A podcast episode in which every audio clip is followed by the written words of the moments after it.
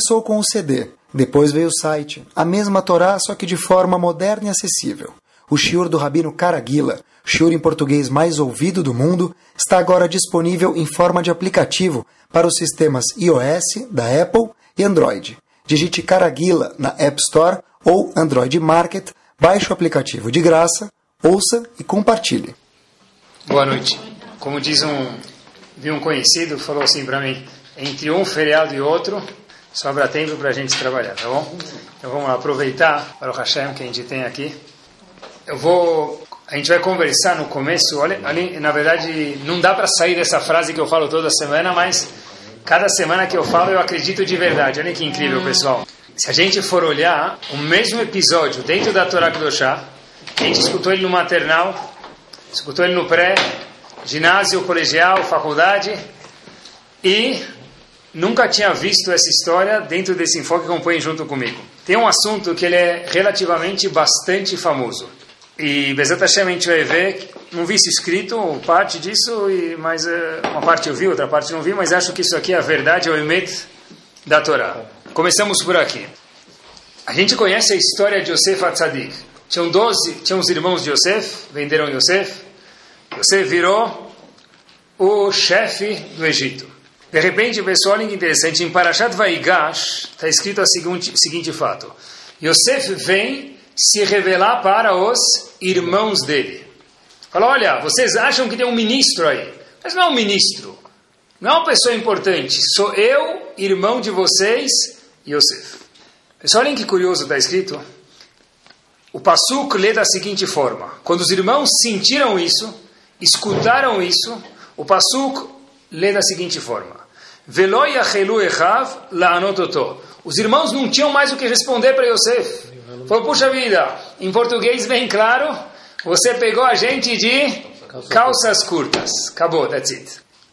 Kinivalume Panav, eles ficaram assustados, surpresos com o fato desse egípcio, que eles pensavam ser Yosef o irmão, que eles nunca imaginaram que ia chegar nesse posto, nunca imaginaram também estar vivo. Foi um mega impacto. Todos ficaram boquiabertos e sem palavras. Assim está escrito na Torá. Bom, contar essa história, podia contar para vocês, estou contando, podia contar para qualquer pessoa. E aí eles vão falar assim para mim, e daí? Ou, so mais chique em inglês, so, so what? O que, que você quer de mim? Tá bom, Hazako Baruch. Como assim? Eu vou tentar dramatizar um pouquinho. Poxa vida, como assim? Yosef ficou 22 anos sem ver os irmãos. Os irmãos, por 22 anos, não tinham nem ideia o que aconteceu com Yosef. De repente, eles vêm na mega potência do mundo, o lugar que era uma das potências, certeza, se não a potência do mundo, o Egito. Uau, que coincidência, Yosef ainda está vivo, e não só isso, que ele comanda o Egito inteiro economicamente. Interessante. Como pode ser que um prisioneiro virou um ministro da fazenda? E como pode ser que os irmãos não tinham nada para responder para Yosef, que eles ficaram boquiabertos? A gente agora depende de Yosef. Uau, tá bom. Então, tá bom, com uma, dramatiza, uma dramatizando um pouquinho, a gente dramatizou um pouquinho, legal. Então, provavelmente já tem um fi filme em Hollywood, né? Yosef e os seus irmãos. José do Egito. José do Egito, Hazak Baruch, seriado. Tá bom, é o melhor que dá para fazer. O máximo que você pode tirar dessa história da Paraxá, se você dramatizar, é sensibilizar alguém para fazer o quê? Olha, a gente vai fazer um filme em Hollywood. Bom, quem sabe a gente ganha um Oscar com isso. além disso, não tem muita novidade, a gente já conhece a história, que mais é que a gente tire disso daqui? Pessoal, olhem agora, eu queria colocar com vocês agora o óculos 3G ou 4G. Mas não 3G de internet, mas 3G de Guimarães. Tá bom? Vamos colocar junto o óculos 4G. G de Gemara. Acompanhem comigo, olhem que curioso. Esse, esse episódio de Yosef, ele é analisado por quem? Pelo Talmud. Talmud, em Masechet Hagigah, conta para a gente na página 4b o seguinte. Rabi Lazar, eu faço questão de ler para vocês duas linhas. Rabi Lazar, Rabi Lazar, famoso Rabi Lazar, Kadeav mati aleaikra, traduzindo do aramaico para o português, quando ele chegava nesse verso, que Yosef se revelou para os irmãos, os irmãos ficaram boca abertos e não tinham mais o que responder para Yosef. Avabahiri começava a chorar, chorar lágrimas. Ela trazer para ele uma caixa de tissues, Kleenex. Ele falava a seguinte frase: Uau! Se quando Yosef conversou com os irmãos e falou para eles, eu sou Yosef, os irmãos não tinham nada para responder. Ficaram quietos. Quando Hashem advertia a pessoa depois de 120 anos bem-vividos e fala, Habib, que você fez isso, que você fez aquilo, certeza que a pessoa não vai ter nenhuma resposta, nenhuma justificativa para falar, eu estava com dor de barriga, foi minha amiga que me falou, foi meu sócio que me pediu, não tem. Se você falou com eles, eles não tinham resposta, certeza, assim diz o Talmud, que o quê? Quando Hashem vier falar com a gente depois de 120 anos bem-vividos, eu não vou ter uma resposta porque eu não cumpri a Torá. Pessoal, Rabi Lazar, cada vez que sentava no Knis, para Jad Vaigash, o Bal lia esse pasuk e os irmãos sentaram na frente de Yosef, e Yosef se revela para os irmãos. O que, que Rabi Lazar fazia? Conta o Talmud para a gente. Diz o Talmud, vou ler de novo, cadê Ave Mati Ikra? Quando Rav Yosef escutava esse pasuk, era Belazar, melhor dizendo, obrigado, Ava Bahi. Ele era Bochi em hebraico, ele chorava. Uau, legal. Leagmará, também, levanta os ombros e Hazako Baruch. Tipo aquele tfadal de elevador, né? Bem-vindo. Se o cara entrar na tua casa, você fala no elevador para ele bem-vindo, tfadal, você desmaia. Então é tipo aquele Hazako Baruch. Beleza, ainda bem que acabou, né? Já estava demorando a drachá. A gente Hazako Baruch. Rabelazar, cada vez quando lia isso, ele chorava, caíam lágrimas. E eu comecei a perguntar para mim mesmo: Puxa vida, quantas pessoas já leram Parashat Vaigash?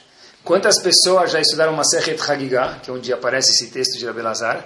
Quantas pessoas já fizeram Daf Yomi, já estudaram na Yeshiva Hagigah e quantas delas choraram, que nem Rabelazar? Não sei quantas. Não vou definir porque não tenho como saber. Mas certeza poucas. E eu comecei a me perguntar por que, que a gente não chora mais, pessoal? Por que a gente não chora quando um episódio desse que Rabelazar chorou? Porque a gente nem se emociona com isso, porque isso nem comove a pessoa, essa é pergunta. Perdeu a sensibilidade. Eu, mas por que? Essa é a pergunta. Olha que interessante. Eu comecei a procurar um pouquinho quando estava preparando o shur nos, nos dias passados eu procurei quantas vezes no Talmud aparece essa expressão que mate quando algum sábio chegava em um tal passo determinado verso do Tanakh, ele chorava. Eu contei 15 referências no Talmud que aparece essa mesma expressão. Não que eu sei o Talmud, tem um livro que index que você procura esses quotes. Então eu procurei o seguinte quote, essa, esse, essa frase, que mate Aparece isso 15 vezes no Talmud. Psukim diferentes. Psukim diferentes. Diversos diferentes que pessoas choravam. For... Não, outros assuntos. Um chegava nesse passo chorava, outro chegava no outro assunto chorava. Mas fora, Rabelazar tem 15, outros 15. Uau, que interessante. Então, quer dizer, tem muitos lugares que choram. Fora disso, aparecem outras expressões, mas essa expressão apareceu 15 vezes que choravam. Interessante, pessoal. Eu comecei a perguntar para mim mesmo. Eu já estudei as mesmas palavras que eles estudaram. Eu já estudei a mesma passuk do Teilim que o outro Rav estudou e chorou. Eu já estudei a mesma história do Navi, dos profetas, que tal Rav chorou e estudou, estudou e chorou. E por que eles choraram e eu não? Por que eles se comoveram e eu não? Por que isso sacudiu eles e a mim não? Porque eu falei, tá, Hazakobaruch, next. Peraí, amanhã já tem outro DAF do Talmud a ser estudado. Vamos para frente. Mas peraí, Habib, você acabou de ler isso. Tá bom, já li. O que você quer que eu faça com isso? Já foi. Porque isso não me comoveu. Porque isso não nos comove. Uma resposta muito simples que a gente escuta é na rua é o quê? Peraí, Rabino. Homem não chora. Talmud discute. Porque Rabi Lazar era um mega homem e ele chorou. Mas eu acho que quem é homem de verdade, nos, óbvio que não é Deus no para a pessoa andar chorando por aí, mas quem é homem de verdade, homem quer dizer não é homem em vez de mulher, quer dizer um ser humano de verdade, aí sim ele chora no, no devido local, e obviamente também tem que rir no local certo, se a piada for engraçada, com certeza, né? Mas chorar, diz o Talmud para a gente, nem sempre demonstra fragilidade. Eles choraram, esses grandes homens. Tanaim, Chorar nem sempre demonstra que a pessoa é incapaz. A pergunta é pelo que, que se chora e pelo que, que não se chora. Mas chorar não demonstra que você é incapaz. Não demonstra que você é frágil, não demonstra que você não é homem. Me permitam, como se diz na rua, com H maiúsculo. Chorar é, é bonito, é nobre. Depende pelo quê. E pessoal, olhem que curioso.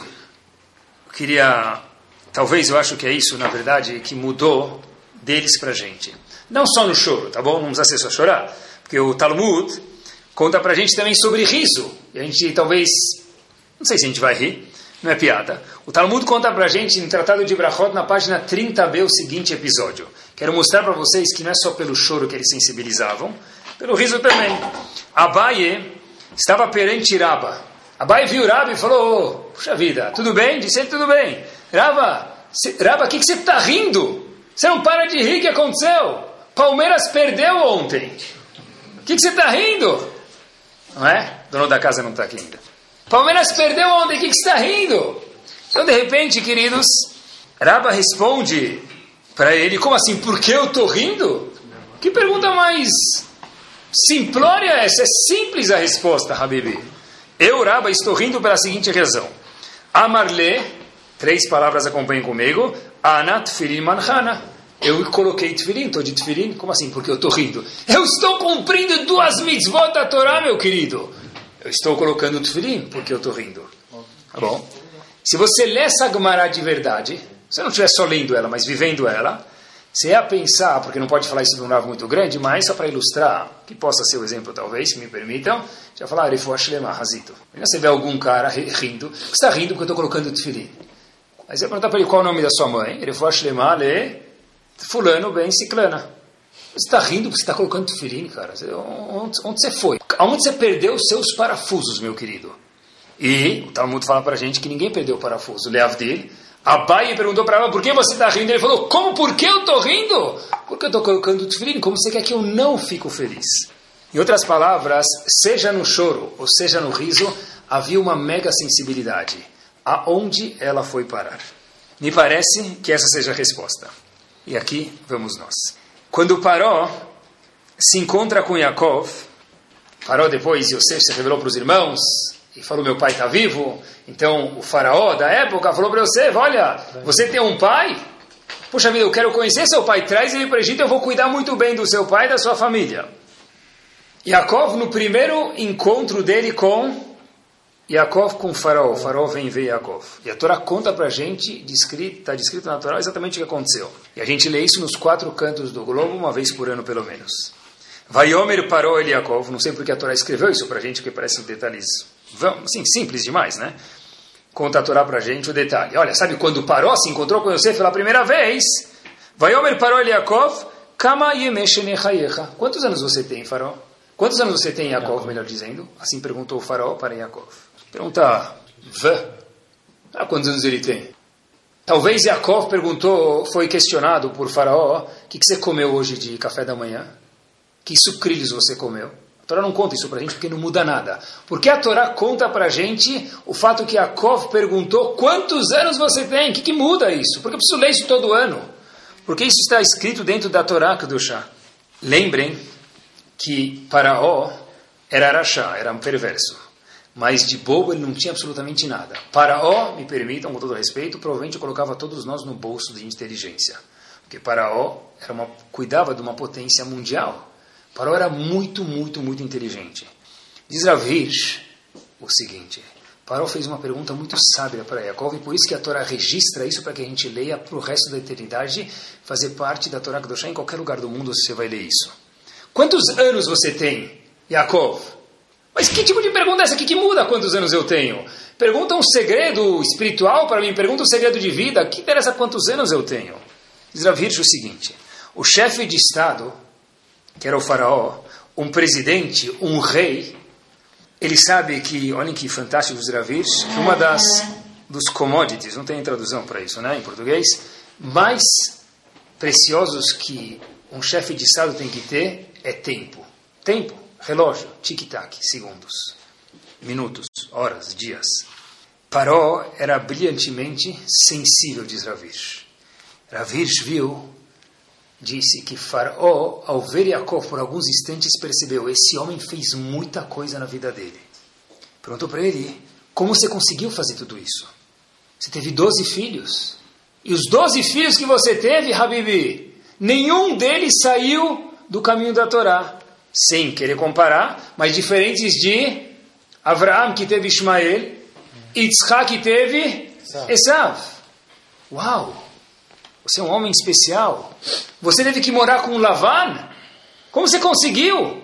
Como você conseguiu não mudar a sua honestidade morando com Lavan, que de branco só tinha o que já mencionamos mil vezes? O nome dele. Porque Lavan era a pessoa mais suja e desonesta que havia no mundo. Você teve que fugir de Esav. Como você conseguiu fazer tudo isso? Você teve que roubar Bechorá de uma forma honesta, de alguma forma ou outra? E era honesto, que não vem ao caso agora. Como você fez tanta coisa? Iravirsh prova que essa foi a sensibilidade do faraó. Porque o que, que o faraó perguntou para Yaakov, pessoal? Kama Yemei Shenechayecha. Olhem que bomba, olha como Ravirsh detecta no Passuco. Ele não perguntou quantos anos você tem Kama Shenechayecha. Kama Yemei, quantos dias de anos, vamos chamar assim no português, você tem. Por quê? Disse Ravirsh o seguinte, como você, Jacob, essa era a pergunta do faraó, aproveitou. aproveitou cada dia que você teve. Olha, eu estou vendo que você fez tanta coisa. Eu não quero saber quantos anos você tem, mas quantos dias de anos você tem. Porque parece que você usou cada um dos 365 dias do seu ano, talvez seja solar ou lunar, o que for, para fazer o que você fez, pelos tantos feitos que você fez. Como você conseguiu produzir tanto? Não somente existir, viver. O pessoal fala, eu tenho 70 anos. Ele viveu, ele existiu 70 anos, mas não quer dizer que ele viveu 70 anos. Faraó detectou que Jacob viveu os anos de vida dia a dia, minuto a minuto. Porque ele falou, Kama Então, o Ravitch fala como ele detectou isso. Um pouco ele escutou, provavelmente, a história ah. dele. E outro diz Ravitch que Faraó era muito, muito, muito esperto e extremamente sensível a personalidades. Então, quando ele viu, falou, essa pessoa é uma pessoa muito especial. E no passo que ele prova, Kama Quantos dias você tem? Dias de, de, de, anos, não só anos, dias de anos, e cada ano tem inúmeros dias, você aproveitou cada um dos dias. Diz Ravish, um passo adiante, sobre usar o tempo, ele fala o seguinte, isso que David Amelech falou no Terrilim, sabe que David Amelech não escreveu todo o Terrilim. Dentro do Terrilim, dos Salmos, David Amelech colocou também alguns salmos que não foi ele que compilou. Por exemplo, Moshe Rabbeinu escreveu 11 para aqui, 11 capítulos dos salmos, que David Amelech colocou dentro do Terrilim. Um deles está escrito, a gente fala no Shabbat, esse Terrilim, o 90, Limnot Yameno Kenoda. Nós sabemos contar nossos dias, assim disse Moshe Rabbeinu. Venavi levav chokhmah. E aí assim eu vou aprender a ter sabedoria. Mas disse, mais uma vez, Moshe Rabbeinu, limnot, não shnotenu, yameno. Eu sei contar meus dias. Por quê? Porque Moshe Rabbeinu também tinha, para ser uma pessoa que fez o que ele fez com 120 anos de vida, ele teve que saber contar o quê? Os dias, quantos dias de vida você tem. Tá certo que se a pessoa hoje fazer 40 anos de idade e vai colocar 40 vezes 365 velas no bolo, ele vai precisar comprar um bolo do tamanho de uma cidade, tá bom? Não é essa a ideia, mas a ideia é que dentro de cada um aninho de vida tem outros 365 dias e quantos nós aproveitamos disso daqui. É isso que traz, Venavi, Levav Chokhmah, disse David Amelech, é isso que traz sabedoria para a pessoa. Quantos dias você viveu? Agora, que quer dizer aproveitar um dia? Essa é a pergunta. Faraó percebeu que Jacob aproveitou o dia. Percebeu. O que quer dizer aproveitar o dia? Quer dizer aproveitar a vida. Ah, eu fui de férias. Por que não? Mas, Habibi, entre umas férias e outra, o tempo, o intervalo de trabalho normalmente é maior do que as férias. Então, se eu vou viver de férias em férias, não é que nem aquele aluno fala, eu vivo de recreio em recreio. Mas por enquanto, o tempo de aula é o quê? Maior que o recreio, né? Outro dia um menino falou assim para mim, qual a próxima festa que tem Rabino Judaica? Falei, tal festa. Aí ele falou assim para mim, posso fazer uma pergunta? Eu falei, pode. Pode andar de carro? Eu falei, não. Ele falou, ufa, ainda bem. Eu falei, por quê? Falei, ah, não tem escola, é isso que interessa. Né? Então, entre férias e férias, nós vivemos um período maior do que as férias. O que quer dizer aproveitar o tempo? O que quer dizer curtir o tempo? O que quer dizer desfrutar o tempo, produzir? Acompanhe comigo famosa história. Rachel era esposa de quem? Rabi Akiva. Filha de Ben Kalva Savu, assim fala agora em Ktuvot. Ela viu um tal de Akiva, que não era Rabi Akiva, ainda a gente conhece a história muito bem. Falando bem breve, vou mencionar para vocês. Ele viu, entre parênteses, porque ele escolheu Akiva. Parece no Talmud, a Gemara fala lá que ele tinha boas midot, boas condutas. Só que Rabi Akiva, não, Akiva, que não era Rabi Akiva, ainda não gostava de Rachamim. Mas ele já cumpria a Torá. Assim explica o Tosafot lá em Masechet Ktuvot. Ela já viu que ele cumpria a Torá, mas não gostava de Rahamim. Ele não sabia absolutamente nada de Torá, nada. Ele já tinha se convertido? Não, o pai dele se converteu. Então, preste atenção. Rebbe Akiva era Ben Gerim, era filho de convertidos. Agora, depois de 24 mil anos, 24 anos, 12, 12, 24, ele volta com 24 mil alunos. Bom, essa história é famosa. O que, que fez Akiva se transformar em Rabi Akiva? Como Rachel, esposa dele, convenceu esse mega homem e falou, olha, dentro de você não tem um Akiva, tem um Rabi Akiva. Como ela convenceu ele? O que, que ela fez? Muito bem. Estudo? Não, estudo fez ele virar Rabi Akiva, porque sem estudar ninguém vira Rabi Akiva, mas qual foi o clique? famosa expressão, toda expressão boa vem da Torá ou do árabe, não é assim? Então, pessoal, preste atenção. Água mole, pedra dura, pedra dura tanto bate até que fura. Rebbe Akiva assim diz, está escrito, Ramin conta para gente, que ele viu uma água pingando e batendo em cima de uma pedra. E aquela pedra estava com uma concavidade muito profunda. Rebbe Akiva falou, puxa vida, se a água que é fraca na frente da pedra consegue fazer um buraco na pedra, minha cabeça que é dura, que nem uma batirra, que nem uma melancia, também vai conseguir absorver Torá. Tá certo isso? Tá bom. Agora, alguém aqui não conhecia isso? Fantástico. Alguém aqui não viu alguma vez uma rocha, rocha sendo impactada por uma onda na praia, não uma goteira? Todo mundo já viu. Quantas pessoas antes de Rabi Akiva e depois viram exatamente o mesmo cenário? Quantos viraram Rabi Akiva? Um. Um pegou o clique da rocha, que perfurou e fez um buraco, enquanto que inúmeros, centenas, milhares de outros viram a mesma coisa e falaram Hazako Baruch, Tfadal de elevador. E a pergunta é por quê? Por quê? Eu acho que isso é aproveitar o tempo. Aproveitar o tempo, eu traduzo da seguinte forma: viver o momento. Rabi Lazar, quando leu sobre Yosef, ele chorou. Por quê? Porque enquanto ele estava lendo aquela linha do Talmud, ele mergulhou lá dentro e não tinha mais nada na frente dele. Uma pessoa que lê e vive o Talmud desse jeito, ele chora. Ele não está pensando amanhã eu preciso fazer mais uma página do Talmud para fazer o da filme. Coloca a voz, mas agora eu estou vivendo essa linha. Rebbe Akiva, quando estava naquele lugar, ele falou: Vou sentar curtir o momento. Uau! Eu estou vivendo esse momento, eu estou vendo que a pedra furou. Peraí, eu preciso aprender alguma coisa daqui. Qualquer outra pessoa que estivesse lá e passasse com um guia, e o guia falasse, foi aqui que Rebbe aqui viu a pedra furando, só um segundo, meu pau de selfie, oh, Bluetooth. Ele vai tirar uma foto, mas that's it, gone, mais nada. Né? Se o cara quiser inventar agora que tem um lugar bonito de guia turismo, vai ficar milionário, ninguém sabe onde é o lugar. E fala, foi aqui que Rebbe Akiva viu. Provavelmente ele vai ter lá 10 mil pessoas passando por mês e vai ser 10 mil, 20 mil. Só um segundo, vira um pouquinho mais para lá para tirar uma foto, agora mais perto da, da rocha. O que, que você levou da rocha? Nada. Isso não é aproveitar o momento. Aproveitar o momento é viver. Cada um, cada pessoa tem o clique dele. Rebbe Akiva teve o dele, Rabelazar teve o dele. Eu acho que é por isso que eles choraram, porque eles viveram o episódio onde eles estavam, o momento que eles estavam. Estavam imersos completamente lá. Olhem só essa história. Olhem o que quer dizer viver um momento e cada pessoa tem um clique dele. Rebbe Akiva viu a pedra, mas outras pessoas viram outra coisa. Olha que curioso, pessoal. Um, a história aconteceu de verdade. A história aconteceu em Israel, algumas poucas décadas atrás. Yeheskel, nome do menino, tinha 5 anos de idade, quando ele perdeu a mãe dele.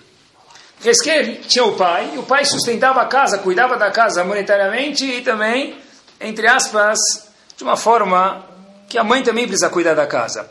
Então, ele cuidou, cuidou, até que teve uma hora que o pai falou para o seguinte para ele, olha, chegou o teu bar mitzvah, mais um, dois anos, eu não consigo mais sozinho fazer o que eu estava fazendo, eu vou precisar da tua ajuda. E Heskel, agora você vai participar comigo, o que, que você vai fazer? E falou o seguinte, olha, eu quero que você me ajude com alguma profissão, algum trabalho. E Heskel falou, tá bom, eu vou. Naquela época, vender flores Era bonito. Não sei se hoje é tão chique, mas naquela época era uma coisa digna.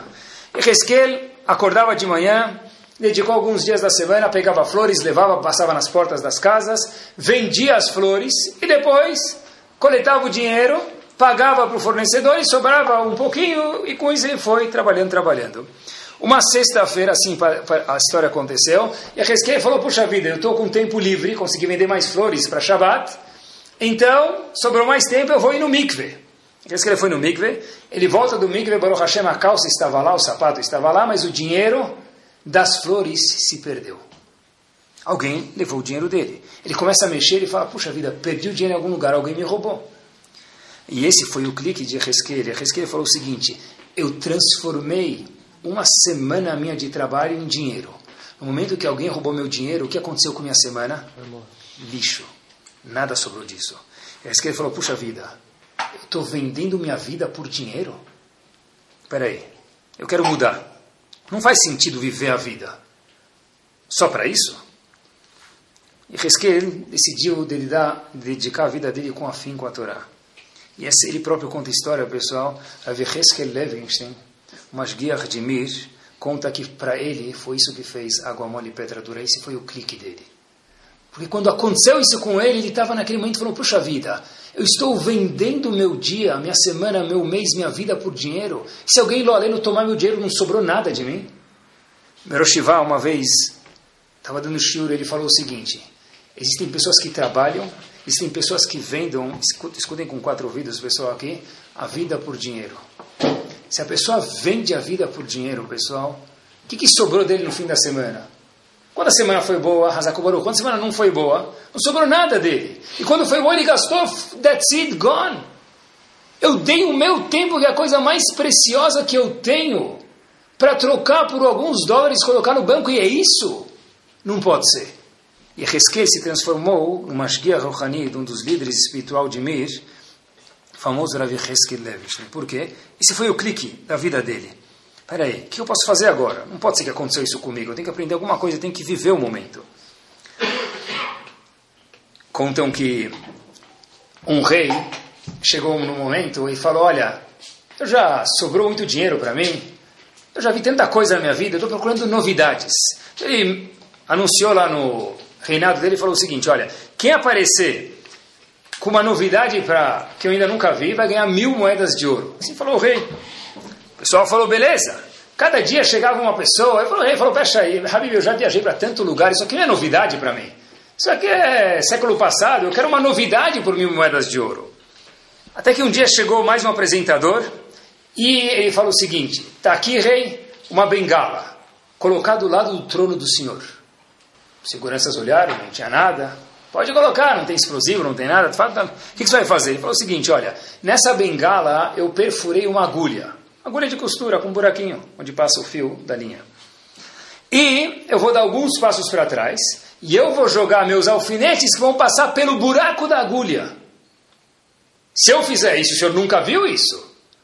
Eu fazendo isso, o senhor vai me dar mil moedas de ouro. Ele falou, coloca a voto, a kafar tá, pode começar. Ele falou, olha, sabe que é uma coisa muito difícil, né? De primeira, não dá. Eu tenho 99 agulhas, eu, então vamos lá. 10, 20, 90, 95, 98 e uma mais para cá, uma na trave, tira a tinta do gol, mas não entrou lá dentro. Até que de repente, na última agulha, ele fala: It's now or never. Ele vai lá, Vou jogar. Jogou a agulha, golaço. Bateram palma, passou a agulha exatamente no meio do buraco, lá do, da, da, o alfinete passou no buraco da agulha, todo mundo começou a bater palma, as pessoas olhando, a plateia, o rei falou, puxa, eu nunca vi uma pessoa tão capaz que nem você. Chamou os seguranças dele e falou, olha, vai no meu cofre real, aquelas mil moedas estão bem destinadas a ser pagas para essa pessoa, eu vou cumprir minha palavra, porque eu fiz o que eu precisava fazer, ele fez o que ele prometeu. Só que, amarrem ele, e por favor, dê umas boas cintadas nesse cara. O cara falou assim, mas poxa vida, eu fiz o que o senhor me prometeu, cintadas por quê?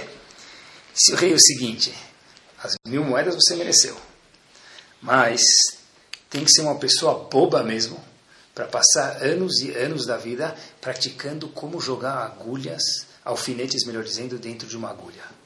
Por você ser bobo, você ganhou agulha. Por você ser, fazer uma coisa diferente, então você merece as mil moedas. Mas isso não, ainda não tira a sua bobeira. Pessoal, quando eu vi isso, eu falei, uau, quantas pessoas no nosso século passam jogando aí alfinetes dentro de agulha? É um atrás do outro, pessoal. Quanto tempo nós temos e quanto tempo nós vivemos? Quantos anos, Baruch Hashem, vamos viver? 120 com saúde, se Deus quiser. E quantos dias desses anos nós aproveitamos? Procurei bastante. Famoso da filme. Quem instituiu ele? Rav Meir Shapira Mirublin Zichrono Libraha. Ele é o famoso, até hoje, a pessoa vai lá, na Marcha da Vida, ou Guia da Vida, ou o que for, nome da, da, da, da, da viagem, ele faz e visita a Yeshiva de Rachmei Lublin, a famosa Yeshiva, onde entrava para entrar lá, a pessoa precisa saber centenas de páginas no Talmud de Cor. Agora, uma coisa que a gente não sabia, Rav Meir Shapira Milublim, por favor, calculem junto comigo, nasceu em 1887 e faleceu em 1933. Ele viveu 46 anos. Um homem que impactou o mundo. Ah, se eu vivesse! Rav Meir Shapira viveu 46 anos. Rav Yitzhak Luria, mais conhecido como Arizal, Tzfat, os homens lembram dele. Fui no mikve do Arizal no inverno. Fui no mikve do Arizal no calor. Que está tremendo? Tremendo de coragem para entrar lá, né? Também. Tá bom. No frio, no calor, é um teste entrar lá. Por isso talvez tem tanta seguló de entrar lá dentro. O famoso mikve do Arizal. Né? um dos que mergulhou no mundo da Kabbalah, mas não Kabbalah ignorante, Kabbalah, depois de passar pelo Talmud, pelo Shulchan Aruch, por tudo que precisava passar, do jeito que a Torá quer. Professor do famoso Rav Chaim Vital. Rav, Rav, o Arizal viveu, nasceu em 1534, faleceu em 1572. Ele viveu 38 anos de idade. Mas se você contar 38 é impossível, é. Se você contar cada dia como um dia, óbvio, com a Siata de Shmai de Akadosh Baruch talvez seja possível. Eles viviam o momento, eles viviam cada dia. Isso eu acho que é aproveitar o tempo.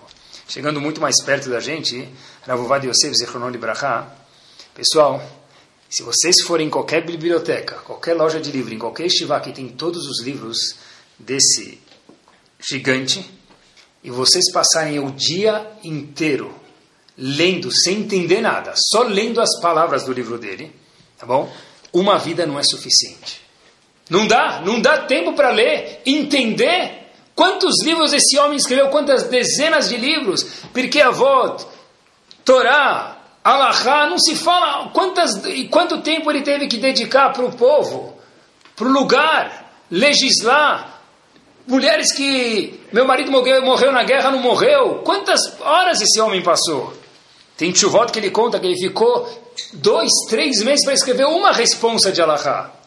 Como que é capaz de escrever tudo isso? Uma vida não é suficiente para ler? Como alguém é capaz de escrever isso? Deve ser que a resposta é que cada momento era um momento para eles. Eles estavam focados no que eles faziam. Hoje em dia, nós fazemos tantas coisas, pessoal, são muitas atrações num minuto só. Estava numa aula de. Eu gosto sempre de aprender quando tenho oportunidade, seja no Brasil ou fora, quando eu posso. Eu gosto de aprender. Então me falaram que tem um psiquiatra muito famoso, que estava dando uma palestra sobre educação, num local. fui lá e ele contou o seguinte: ela contou o seguinte que quando uma criança, olhem que curioso, fica uma hora e dez minutos, uma pesquisa científica, num computador, ela demora duas horas para descongelar o cérebro e voltar a operar com o cérebro full speed, quinta marcha. Quer dizer, disse, disse essa psiquiatra, olhem que curioso, de repente eu coloco meu filho, disse ela, para jogar, olha, vai jogar só uma hora e meia de Donkey Kong, Pac-Man, sei lá, Mario Bros. Tá 1820, tá bom, Atari? 1820 de Halab, né? Tan, tan, tan, tan, tan, tan, tá, Mario Bros. Hazako Baruch, pegar o ourinho lá. De repente eu falo, ó, agora já passou uma hora, uma hora e meia, hashtag. Agora você vai começar a estudar. Aí o menino estuda 10 minutos, meia hora, uma hora, não entra nada. Aí já deu cansaço, obviamente, né? Não, Baruch Hamapil, vamos dormir. Isso era claro, porque o cérebro não deu tempo de voltar ainda. Não come, mas por quê? Porque conectou lá e para desconectar demora. Pega uma criança, pessoal, jogando um computador, isso é aproveitar o tempo. Se você passar na frente dele lá, ele não vai perceber que você está na frente dele. Se você pegar um cachorro comendo ração e você passar do lado dele, ele não está nem aí. Coloca o dedo na frente dele, ele te come. Ele vai falar hot dog. Mas se não, por quê? Porque ele está aproveitando o tempo. Isso é viver cada minuto. Isso eu acho que é aproveitar o tempo. Olhem que curioso, vi uma pesquisa feita nos Estados Unidos. Como que um jovem estuda hoje em dia? Falo jovem porque os velhos não estudam mais, né? Mas, como que o jovem estuda hoje em dia? Exatamente assim. Eu, a gente vê o celular ligado com o WhatsApp lá online. O computador está ligado porque ele está procurando alguma coisa, né? A música de fundo no som está funcionando. O que, que sobrou?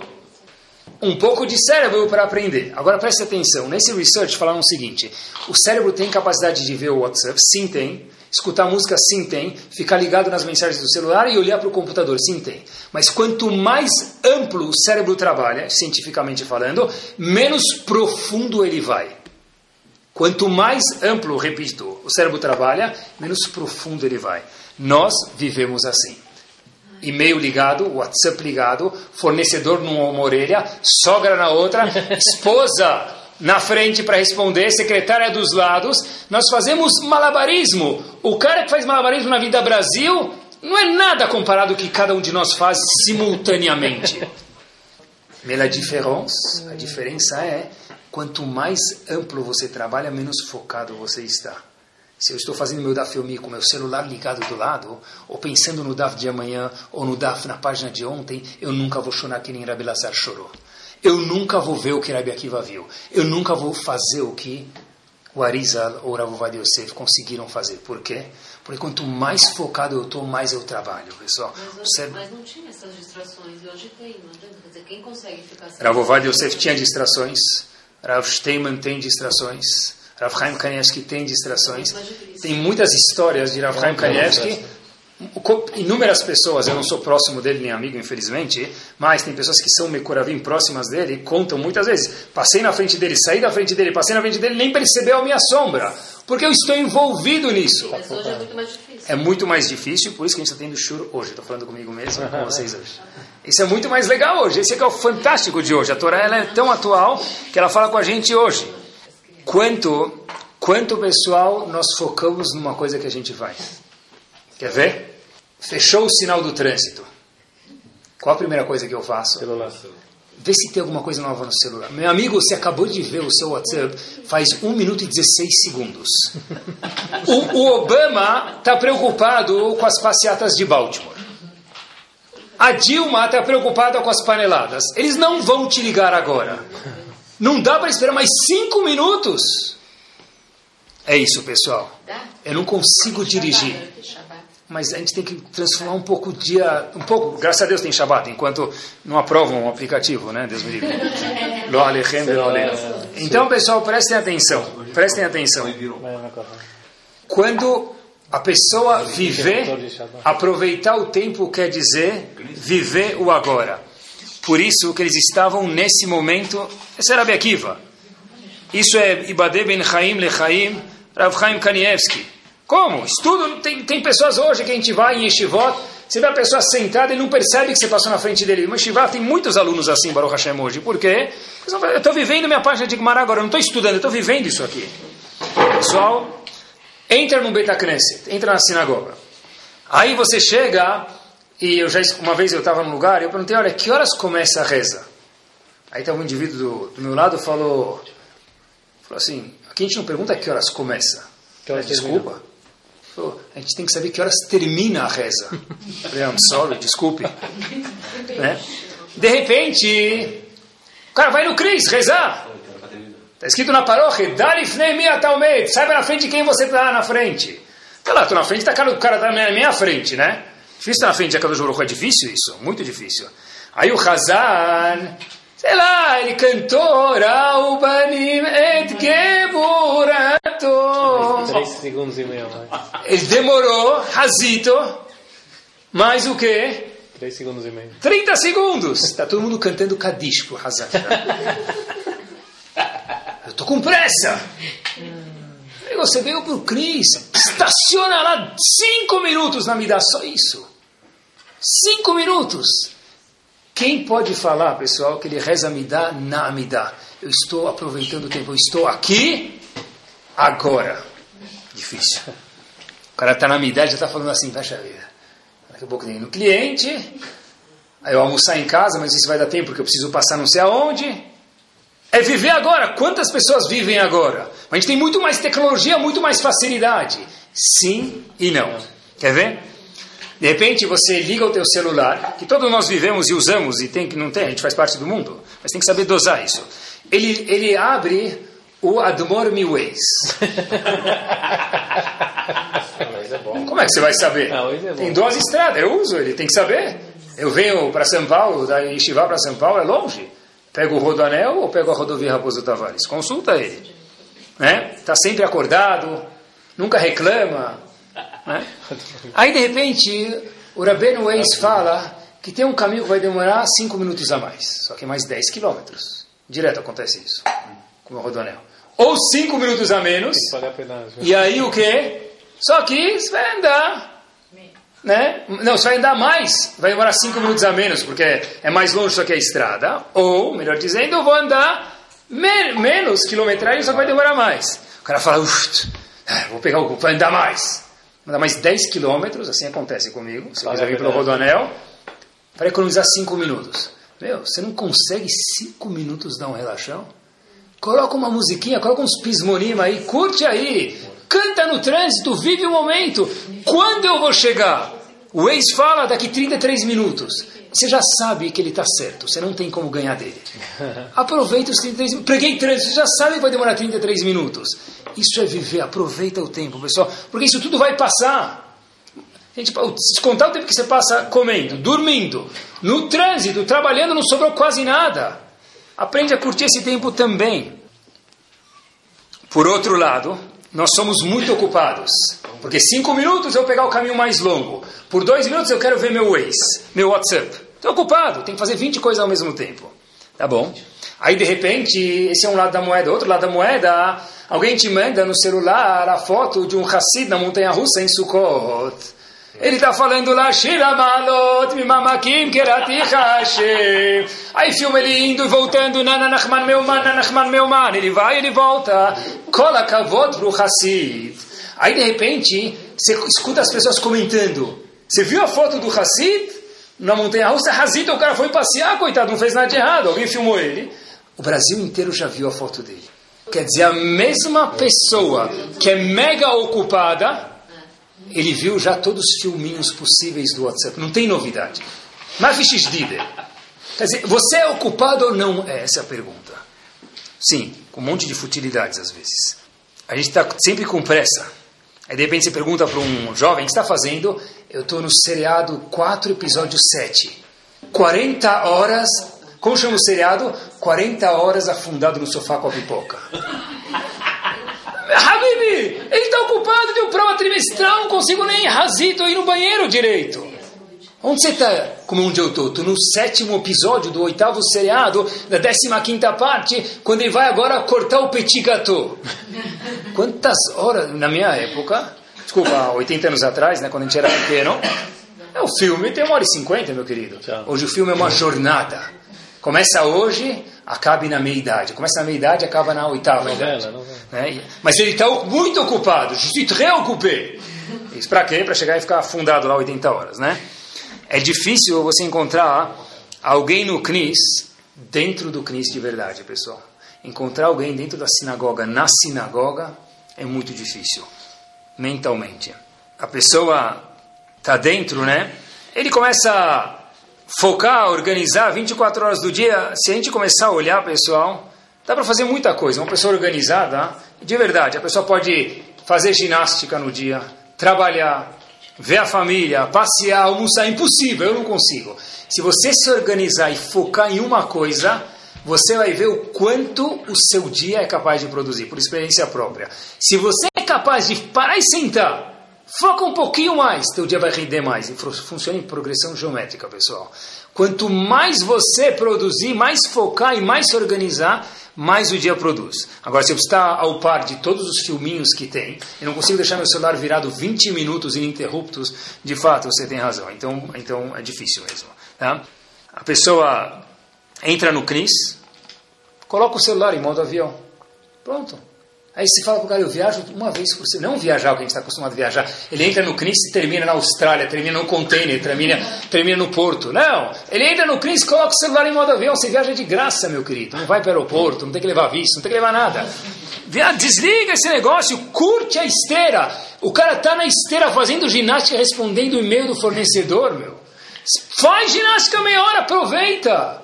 Curte, corre, levanta as mãos, pula, você está suado, você está feliz. Solta aí tu, tu, todas aquelas, é, como fala, serotonina, chafarina, fica feliz, toxina, fica feliz. O cara está no meio da esteira respondendo para o fornecedor. É, vive, isso é viver o momento, isso é aproveitar o tempo. Por isso que Rabi Lazar chorou, por isso deve ser que Rabi Akiva viu, por isso que Rabi Hessin Levinstein viu o que ele viu, e a gente vê a mesma coisa e não percebe, eu acho. Terminando, eu trouxe para vocês uma coisa que eu queria até mostrar mesmo, ainda mais que estão filmando, tá? Só para que vocês saibam, Baruch Hashem, o nosso filme que vocês estão filmando junto comigo, tem um site americano chamado TorahAnytime.com e nossos o nosso show está sendo gravado lá, vídeo, sai cada vez lá, tá bom? Não sei, os americanos vão aprender a falar português, tá bom? Mas apareceu aqui uma propaganda, eu leio bastante jornais americanos, revistas religiosas americanas, para aprender o que está acontecendo no mundo. Porque igual o médico precisa se atualizar, eu também acho que eu preciso me atualizar em educação. E apareceu a seguinte propaganda. Your child needs you. A sua criança, seu filho precisa de você. Don't give him up for your cell phone. Não abra mão do seu filho para o seu celular. Aí tem uma foto da criança, pessoal. A criança não fala, mas é o sentimento. I'm waiting for mommy warms hello. Eu estou esperando aquele abraço caloroso da minha, da minha mãe. E tomara que ela não esteja preocupada com o celular dela e esqueça de mim. Pessoal, isso é aproveitar o momento. Quando meu filho chega em casa, quando minha esposa chega em casa, quando meu marido chega em casa, desliga aquele quadrado, põe ele de ponta cabeça 15 minutos. O cara fala, não, eu estou te ouvindo. Ah, então tá bem, então eu também estou te ouvindo. Pronto, então os dois falando um com o outro, oi, oi, como foi o dia? Sabe, sabah el é? Também tem que fazer. O shur está gravado para os homens e para as mulheres. Não, as crianças. As crianças? Muito... Adorei a pergunta. Tem horas que um pai ou uma mãe tem que falar agora é o momento de jantar. O, o nosso aqui, Allahu Akbar, vai ficar guardado na caixinha de ponta cabeça. Coloca lá. Deixa, deixa de ponta cabeça. A gente vai almoçar meia hora, vai jantar meia hora e você não vai usar. Na janta não pode usar. Mas se eu falo para o meu filho não usa, eu falo just one minute, e eu começo a olhar, ele aprendeu. Pai, eu também só tenho um minutinho aqui. Saiu o resultado da prova, saiu não sei que, aí já foi. Mas, pessoal, na hora da janta, vira aquele quadrado de ponta cabeça. Curte o momento. Retângulo, retângulo. retângulo. Já estou desatualizado, né? Isso é, pessoal, é chamado liberdade da escravidão digital. E aqui a gente termina. A história aconteceu um médico americano, escutei isso de um psicólogo numa convenção americana, eu não tive a oportunidade de ir lá, mas eu vi a apresentação desse psicólogo, um psicólogo judeu, chamado Dr. David Pelkovich. Ele conta que, e com isso a gente termina, um doutor americano, ele estava com vazio dentro de si. Ah, eu já fiz, operei tantas pessoas, dinheiro já tenho para eu, para minha pessoa, para meu filho, para meu neto. Não tem mais uma raison d'être na minha vida. E ele falou: Olha, eu lembro que uma das operações que eu fiz era para um sábio judeu. Eu quero me aconselhar com ele. Então ele foi, era um Rav. Ele foi se aconselhar, falou: Olha, eu estou com um certo vazio. Esse doutor, esse médico não é, não é Yudi. Eu estou com vazio, contou toda a história. O Rav falou para ele o seguinte: Onde você estiver, Faça essas três perguntas. E lembre dessas três perguntas aqui no final do show, para que a gente possa fazê-las de vez em quando. Perguntou o Rav para esse médico qual é o dia mais importante da sua vida. O médico ficou pensando, o Rav falou: aprenda a responder hoje. Perguntou o Rav para esse médico qual é o ato mais importante da sua vida. O médico falou: não sei. Falou: esse que você está fazendo agora. E disse Urav, uma terceira última pergunta para o médico se questionar, o seguinte, qual é a pessoa mais importante que existe na sua vida? O médico falou, não sei, tem muitas pessoas. Disse o médico, aquela que está na sua frente agora. Pessoal, esse médico é um cirurgião famoso nos Estados Unidos, não é Yehudi, e ele conta, ele vai com a equipe dele, acreditem se quiser ou não, ainda bem que o, o paciente está sedado lá, está dormindo, ele chega na frente, antes de operar, ele pega a equipe dele e faz as três perguntas para toda a equipe. Qual o dia mais importante da vida? Todo mundo responde, today, hoje. Qual o ato mais importante que existe na nossa vida? Dizem, diz a equipe para o médico, this one, esse aqui, essa operação. E qual a pessoa mais importante que tem na sua vida? Esse paciente, pessoal, que Bezrat Hashem, a gente possa tratar as coisas assim, aproveitar da, do ótimo que a tecnologia tem, mas responder a pergunta do faraó para Yaakov, Kama Não quantos anos você tem, mas quantos dias você viveu, quanto tempo você estava na frente dos teus filhos, da tua esposa, do teu marido, na viagem, quanto tempo você curtiu o Mickey Mouse? Se o pessoal está no Mickey Mouse, com a cabeça no centro de São Paulo, ele não está lá. Quanto tempo você curtiu? Que Bezat Hashem. Aí sim, o Passuco fala que isso aqui traz de verdade o que? Diz Ravish? Longa vida. Isso é vida longa de verdade. Que Bezat Hashem a gente possa ter dias longos e também vida longa. Amém. Amém. Torá Sound, desde 2001, aproximando a Torá dos Yehudim e de você.